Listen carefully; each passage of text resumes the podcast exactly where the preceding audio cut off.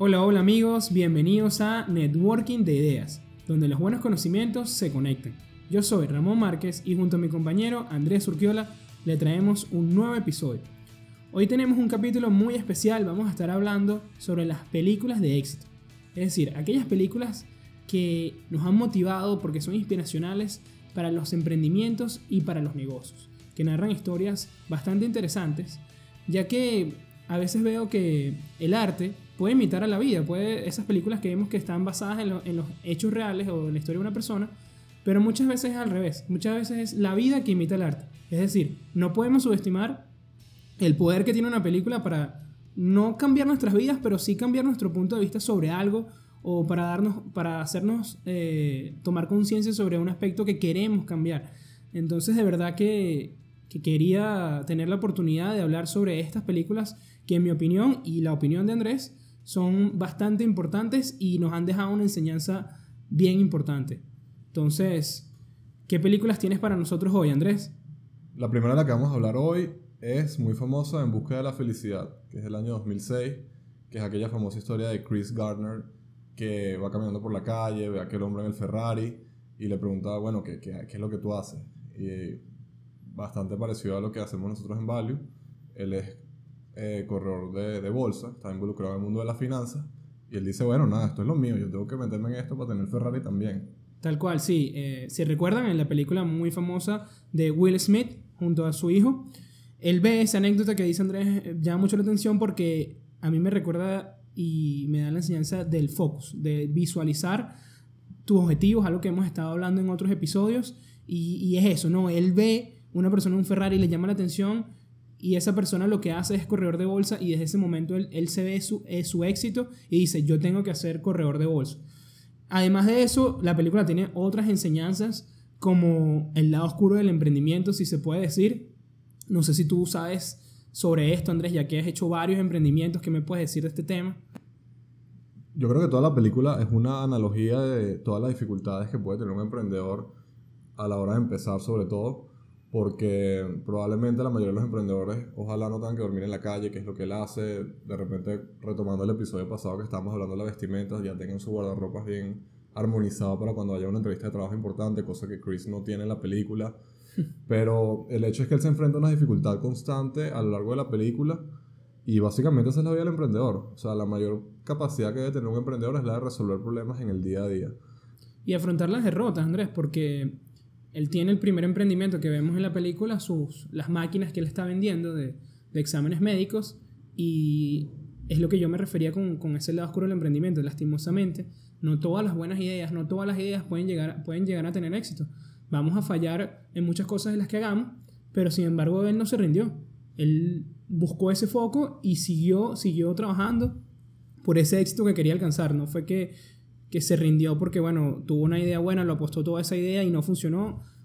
Nada que ver. Sin embargo, yo también creo que aquí hay una, hay una parte, ya cayendo más en la parte financiera, que él hace mal en la película, que también creo que es un aprendizaje por, por la parte negativa, que es que él pone su vida, y no hablo de su tiempo, sino de su dinero en esas máquinas.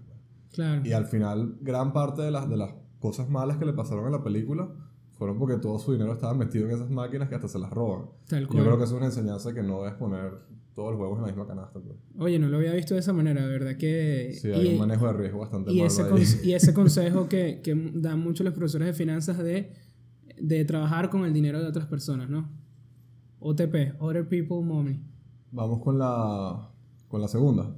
Sí, antes de, de, pasar a la segunda, quisiera dejarles un quote o una frase que me marcó de esa película, que es la escena donde están, no sé si te recuerdas, que están jugando baloncesto él con, con el hijo y, y, el hijo le dice, él le dice al hijo que, que no quiere que esté lanzando y esté jugando solo de noche o no quiere que se la pase todo el día jugando, jugando baloncesto y, eh, y después el, el niño guarda la pelota y él inmediatamente le dice, mira, no, no puedes dejar que la gente te trate así. O sea, no, las personas te van a decir que no puedes hacer algo simplemente porque ellas mismas no pueden hacerlo. Si quieres algo, búscalo. Punto. Esa frase para mí, de verdad que pura Porque gasolina. cuando la gente te dice que no puedes hacer algo, te demuestra sus limitaciones y no las tuyas. Tal cual. Es así. La segunda, hablando de limitaciones, vamos con una persona que definitivamente no las tuvo, que es Rocky. la película de 1976. Bueno, sí las tenía Andrés, porque él como boxeador casualmente tenía muchas limitaciones, pero ese es el, esa es la clave de la película para mí, que él estaba consciente de que no era el mejor, pero sin embargo tenía un hambre de éxito, pero increíble. Él sabía que en algún momento iba a tener su, su, sus cinco minutos de fama, como podemos, como podemos decirlo, a pesar de que ya tenía una avanzada, no era un boxeador famoso, no fue durante su juventud, pero tiene ese chance, sabe que lo va a tener, a pesar de que sabía sus debilidades, él no se va a rendir. No, pero a pesar de que él no era el mejor, él sabía cuáles eran sus limitaciones. Y yo creo que eso es algo básico a la hora de emprender y a la hora de estar en cualquier negocio. Tú tienes que conocer cuáles son tus limitaciones y apalancarte de las cosas buenas que tienes, que es probablemente lo que él, lo que él hizo. Y yo quiero rescatar una parte muy, muy famosa, que hay miles de videos en YouTube, en Facebook, inclusive en Instagram, que es la, la de Rocky 6, cuando él le da ese speech en la calle, muy famoso al hijo. Y búsquenlo si no lo han visto, si no les, les dejaremos el, el, link en la descripción para que lo vean, porque de verdad que es épico. Y básicamente la línea de esa idea es que él le dice al hijo que que al final el éxito se trata de qué tantos golpes puedes aguantar tú, que esto a la vez se conecta con la primera película de la que estábamos hablando, porque al final las personas que tienen éxito no son las que la pegan del techo más veces o no son los que dan los mayores honrones, sino son las personas que son constantemente buenas porque constantemente están superando desafíos. Aguantan los golpes, es así. Como un boxeador. Tal cual. Y bueno, la número 3. Yo sé que esta es una película que te gusta muchísimo, Andrés, una de tus favoritas. Y de hecho es la número uno en muchos eh, muchos rankings de, críticos de cine, es El Padrino, de 1972, esta famosa película que no es esta presentación de Marlon Brando, que está aquí porque de verdad que no hay otra película mejor para explicar cómo dirigir tu negocio, cómo manejar las relaciones personales, cómo enfrentar a la competencia que esta. Claro, hay que verlo, tratar de pasarlo hacia un aspecto de un negocio legal, ¿no? Es, válido también todas estas, estas enseñanzas, no solo la parte ilegal, Andrés. ¿Qué parte, qué enseñanza te parece más que es esta película en relación a lo que son ya los negocios? Porque este no podemos verlo tanto como el emprendimiento porque ya es un negocio que está armado. Totalmente. Que hereda Michael en la película junto con sus hermanos. Pero, está cambiando, está cambiando. No, está cambiando, pero digamos que ya la estructura de alguna manera está lo que son algunos cambios en el gobierno corporativo si lo queremos ver ya en la Adaptándose al nuevo mercado también, hay nuevos mercados que aparecen en la película. Pero ¿cuál es la mayor enseñanza que te esta película en el mundo de los negocios? Bueno, son dos.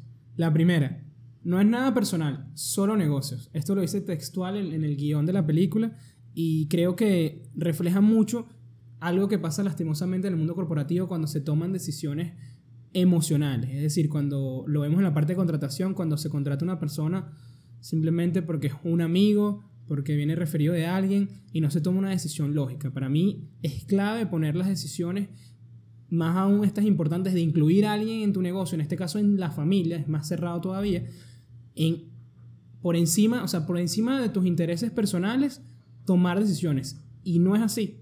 Tenemos que tomar la decisión más importante para el colectivo. La segunda, lo que veníamos hablando con Rocky, conocer tus habilidades y fortalezas. Hay una parte de la película que a el padrino le ofrecen participar en el mundo de las drogas. Él no estaba, a pesar de que es una, una mafia, estaba enfocado en los casinos, etc. No había entrado en el mundo de las drogas y le ofrecen la posibilidad porque, bueno, él ya tenía dominado a muchos políticos, eh, policías, etc. Pero él sabe que meterse en ese nuevo mercado le va a traer muchísima atención, le va a traer gastar más dinero para comprar más gente todavía. Y él dice, mira, a pesar de que esto me va a traer muchísimo dinero, yo no conozco este mercado, no soy consumidor tampoco, simplemente estoy afuera, no voy a formar parte de esto. De ahí podemos sacar muchas enseñanzas que, aunque no eh, recuerdan al padrino cuando lo dicen, pero por ejemplo, eh, Warren Buffett siempre habla de no invertir en lo que no conoce. Pues eso es algo que él en la película, en la película lo hace, que se reserva su dinero para los negocios que sí conoce. También hay, está el otro tema que, que, pasa mucho con que aquí sí va, aquí yo puedo decir que sí es una enseñanza para los emprendedores, que es el tema de crecer demasiado rápido en un negocio. O sea, él dice, mira, ahorita yo, a, él le acaban de meter un tiro, o sea, había, había un problema de gobierno corporativo en la familia, había guerras, posibles guerras con las otras familias. Él dice, mira, este no es el momento, para expandirme, además un negocio que no conozco. Sí, y tenía que dar un millón de dólares en efectivo. Entonces, ellos prefieren quedarse consolidados y yo creo que, que es algo que hacen eh, las empresas que, que surfean esos años difíciles en algunas economías en el mundo, en las crisis y que hemos visto muchas veces en Latinoamérica, que ellos buscan, en vez de expandirse más y seguir creciendo, quedarse con el mercado que tienen, pero estar de una manera más segura. Tal cual. Y otro punto que rescato, donde resumo estas dos lecciones, cuando contrata, al principio de la película, contrata su primera eh, consultor, que es un abogado, porque reconoce que él no tiene los conocimientos de leyes. El conciliari. Tal cual. Conciliari. Y además es una persona que no es de la familia. Sí, lo contrató porque sabía que era la adecuada. Y le tiene tanta confianza que termina siendo como hermano de la Tal familia. Bueno, y no te olvides de la parte más importante, ¿no? Que es la parte de la negociación, la famosa frase de te haré una propuesta que no podrás rechazar. Es así. Y al final el caballo termina sin cabeza. Eso no tiene nada que ver con negocios, Andrés. Eh, seguimos en la, en la número 4, Moneyball, del 2011, protagonizada por Brad Pitt. ¿Qué nos cuenta esta película, Andrés?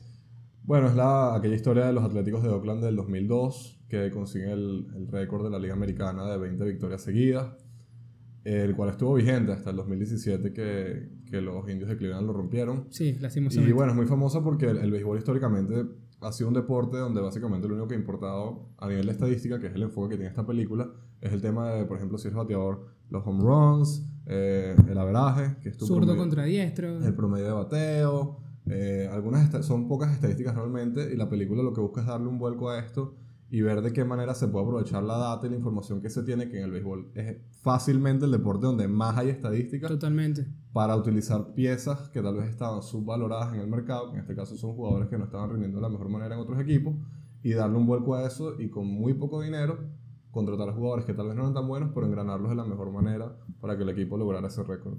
Totalmente. Y es la historia entonces de Billy Bain, el general manager de los Atléticos de Oakland, y Paul de Podestra, que fue el asistente que Billy contrata, que formaba parte justamente de los, Atlétic- eh, de los indios de Cleveland, perdón. Y él tenía este modelo ya, Paul, ya tenía este modelo donde colocaba las estadísticas y le decía más o menos qué jugadores hacían, hacían un buen match o qué jugadores le podrían venir bien al equipo. Para mí esta película es fantástica, no tiene desperdicio, desde el principio es muy ilustrativa, arranca de una vez con lecciones, no solo en el tema de, de- usar el análisis y usar los datos que vamos a estar conscientes, en el mundo moderno, en el mundo de la tecnología en que estamos ahorita, la información es el activo que más valor genera. Tú con información puedes generar, veamos todas esas, esas cadenas de, de empresas que tienen servicios que están basados únicamente en información. Eso es prácticamente lo- lo- lo- el, ac- el activo que tienen y es el más valioso. Hacia allá, hacia donde ha migrado la industria del brokerage, de- del corretaje de valores, ha migrado hacia allá. Ya el negocio no es cobrar la comisión, sino el negocio es recaudar toda la data del comportamiento de la gente que compra y vende acciones para después vender esa data a fondos de inversión que lo Totalmente. utilizan. Por ejemplo, ni hablar de Facebook, que prácticamente sabe que ahorita estamos hablando aquí tú y yo. Sí, totalmente. La data es todo ahorita. Yo creo que, que, que una de las lecciones que rescato de esta película no solamente es el uso de la data, que para eso entonces estaba muy adelantado a la época lo que Sí, hizo- 2002. de lo que ocurrió ahí en- con los Atléticos de Oakland, sino creo que es eh, buscar un enfoque diferente a lo que ya existe, o sea, ser una, llevar la contraria de alguna manera al estándar que ya está. Y muchas veces ahí es donde puedes encontrar las oportunidades. Y por eso es que lograron ese récord. Totalmente. Y además de que esto está basado en un libro de Michael Lewis, que el nombre completo es Moneyball, ganando en un juego injusto. ¿Por qué? Porque los Atléticos de Oakland es uno de los equipos con menor presupuesto.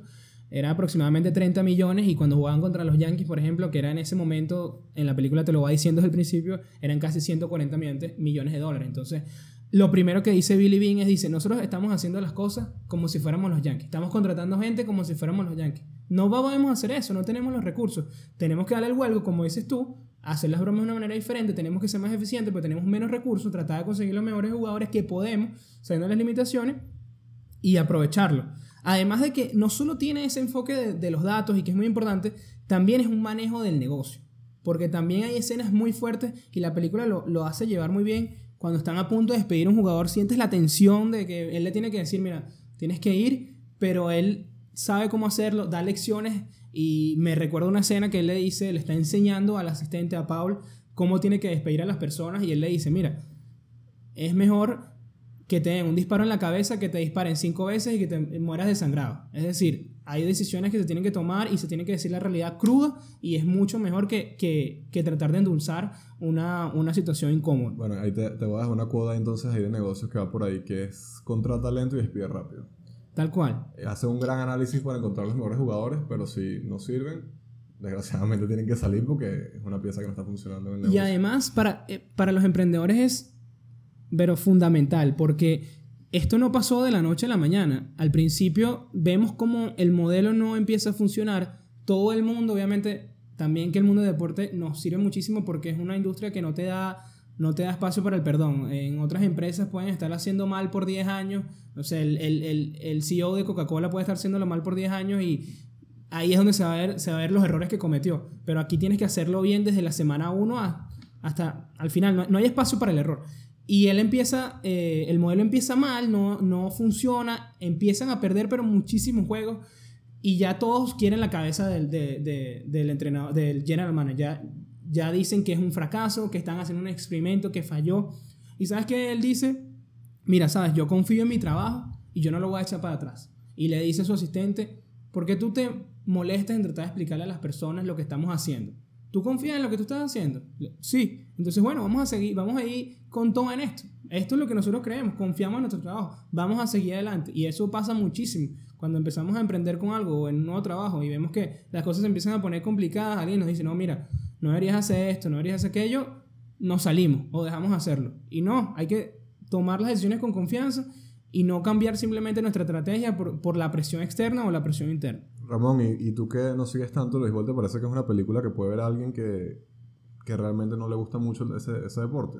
Es así, y eso es algo que también rescato de la película. Es muy valioso cuando una película sobre un tema puntual puede engancharse con alguien que no tiene nada que ver con el deporte. Yo no veo realmente no soy fanático del béisbol, pero viendo esta película no, no, nunca sentí que lo necesitaba. De verdad que es así. Como pasa con otras películas que narran historias de automovilismo, y yo tampoco sigo el automovilismo, pero las películas llegan a engancharte, saben cómo desarrollar la idea y, y, eso lo hace más valioso todavía. De verdad que no importa si eres fanático o no de béisbol, te recomiendo esta película. Y bueno, el quote que más me llamó la atención, la frase, es algo fundamental para cualquier emprendedor cuando acaban de conseguir el récord de más victorias y él está tranquilo, él, él realmente no, no, le ha cambiado la vida, por así decirlo, todo el mundo está celebrando, los fanáticos súper contentos. Y él le dice a su compañero, le dice, mira, yo no estoy aquí por récords, yo no estoy aquí ni siquiera para ganar campeonatos, yo estoy aquí porque sé que si yo gano un título con esta organización con tan pocos recursos, voy a cambiar el juego, voy a cambiar totalmente esta, esta disciplina. Y eso es lo que yo busco. Y así ha sido porque en la actualidad cada vez más todo está migrando hacia el análisis estadístico y de hecho las, las estadísticas que se utilizan en el béisbol ahorita son completamente diferentes a las que se utilizaban en el 2002 y claramente es por el impacto que tuvo personas como... Billy Bean. Sí, a pesar de que lastimosamente no, no llegaron ni siquiera a la serie, a la serie mundial, te, te, lo, te lo deja todo con ese code. ¿Por qué? Porque vamos a sincerarnos acá. Cuando tú tienes un emprendimiento, tienes un trabajo y tú haces ese trabajo 15 horas al día, 20 horas al día, lo haces todos los días. Eso no tiene lógica. Es decir, ahí tú estás yendo un paso más. Tienes que estar apasionado por lo que estás haciendo, porque es que si no, no vas a estar motivado para hacerlo. No vas a estar dispuesto a hacer 15 horas lo mismo. Vas a pensar que es una locura, porque en cierta manera es una locura. Pero estas personas, casualmente, que han llegado a tener el éxito tan grande como él y otros eh, filántropos, no están buscando dinero, no están buscando fama, están buscando esto, están buscando hacer un cambio que simiente de cierta manera su, su legado, ¿no? para mí esta película es... A juro tienes que verla. Bueno, esas fueron las cuatro películas que, de las que quisimos hablar hoy, pero también tenemos unas menciones honoríficas, eh, siendo la primera de ellas eh, Shawshank Redemption. Yo de ahí rescato el tema de la perseverancia. No voy a spoilear tanto la película, pero... Sí, por favor, no. Pero hay un tema de perseverancia de que pequeños esfuerzos todos los días hacen la diferencia en el largo plazo. Tal cual. La segunda es The Big Short o el, La Gran Apuesta, creo que se llama en español. Perdónenme si está mal, pero a veces los nombres en español cambian totalmente la película. Porque nos muestra una idea que estaba diciendo Andrés de que a veces hay que ir en contra de lo que todo el mundo está haciendo. Y pasa con la película de Moneyball de llevar, de llevar eso, ¿no? De, de, creer en tu trabajo y a pesar de que todo el mundo te dice que es la izquierda, tú vas hacia la derecha y tienes la confianza para hacerlo. Además de que nos explica a las personas que no, no tenemos ese conocimiento avanzado en finanzas de una manera sencilla entender el, ese, ese, mundo y cómo se están cometiendo atrocidades en, en, ese momento, en el 2008, con la crisis hipotecaria. Una de mis películas favoritas.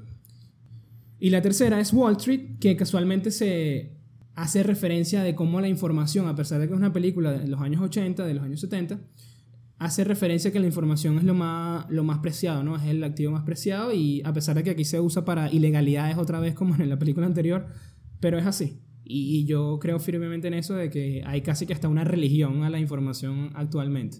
Bueno, actualmente, como dices tú, la, información es todo y, es impresionante que esa película, a pesar de que es de hace más de, ¿qué? 30 años ya. Sí, prácticamente. Ya en ese momento ya todo el tema del, del inside information, de la, de la información privilegiada, como la llaman en finanzas, ya hace una diferencia y ahorita más que nunca con el mundo de la tecnología es así. Sí, inclusive una de las líneas dice que la información es el commodity más valioso. Y bueno, es el momento del dato de la semana.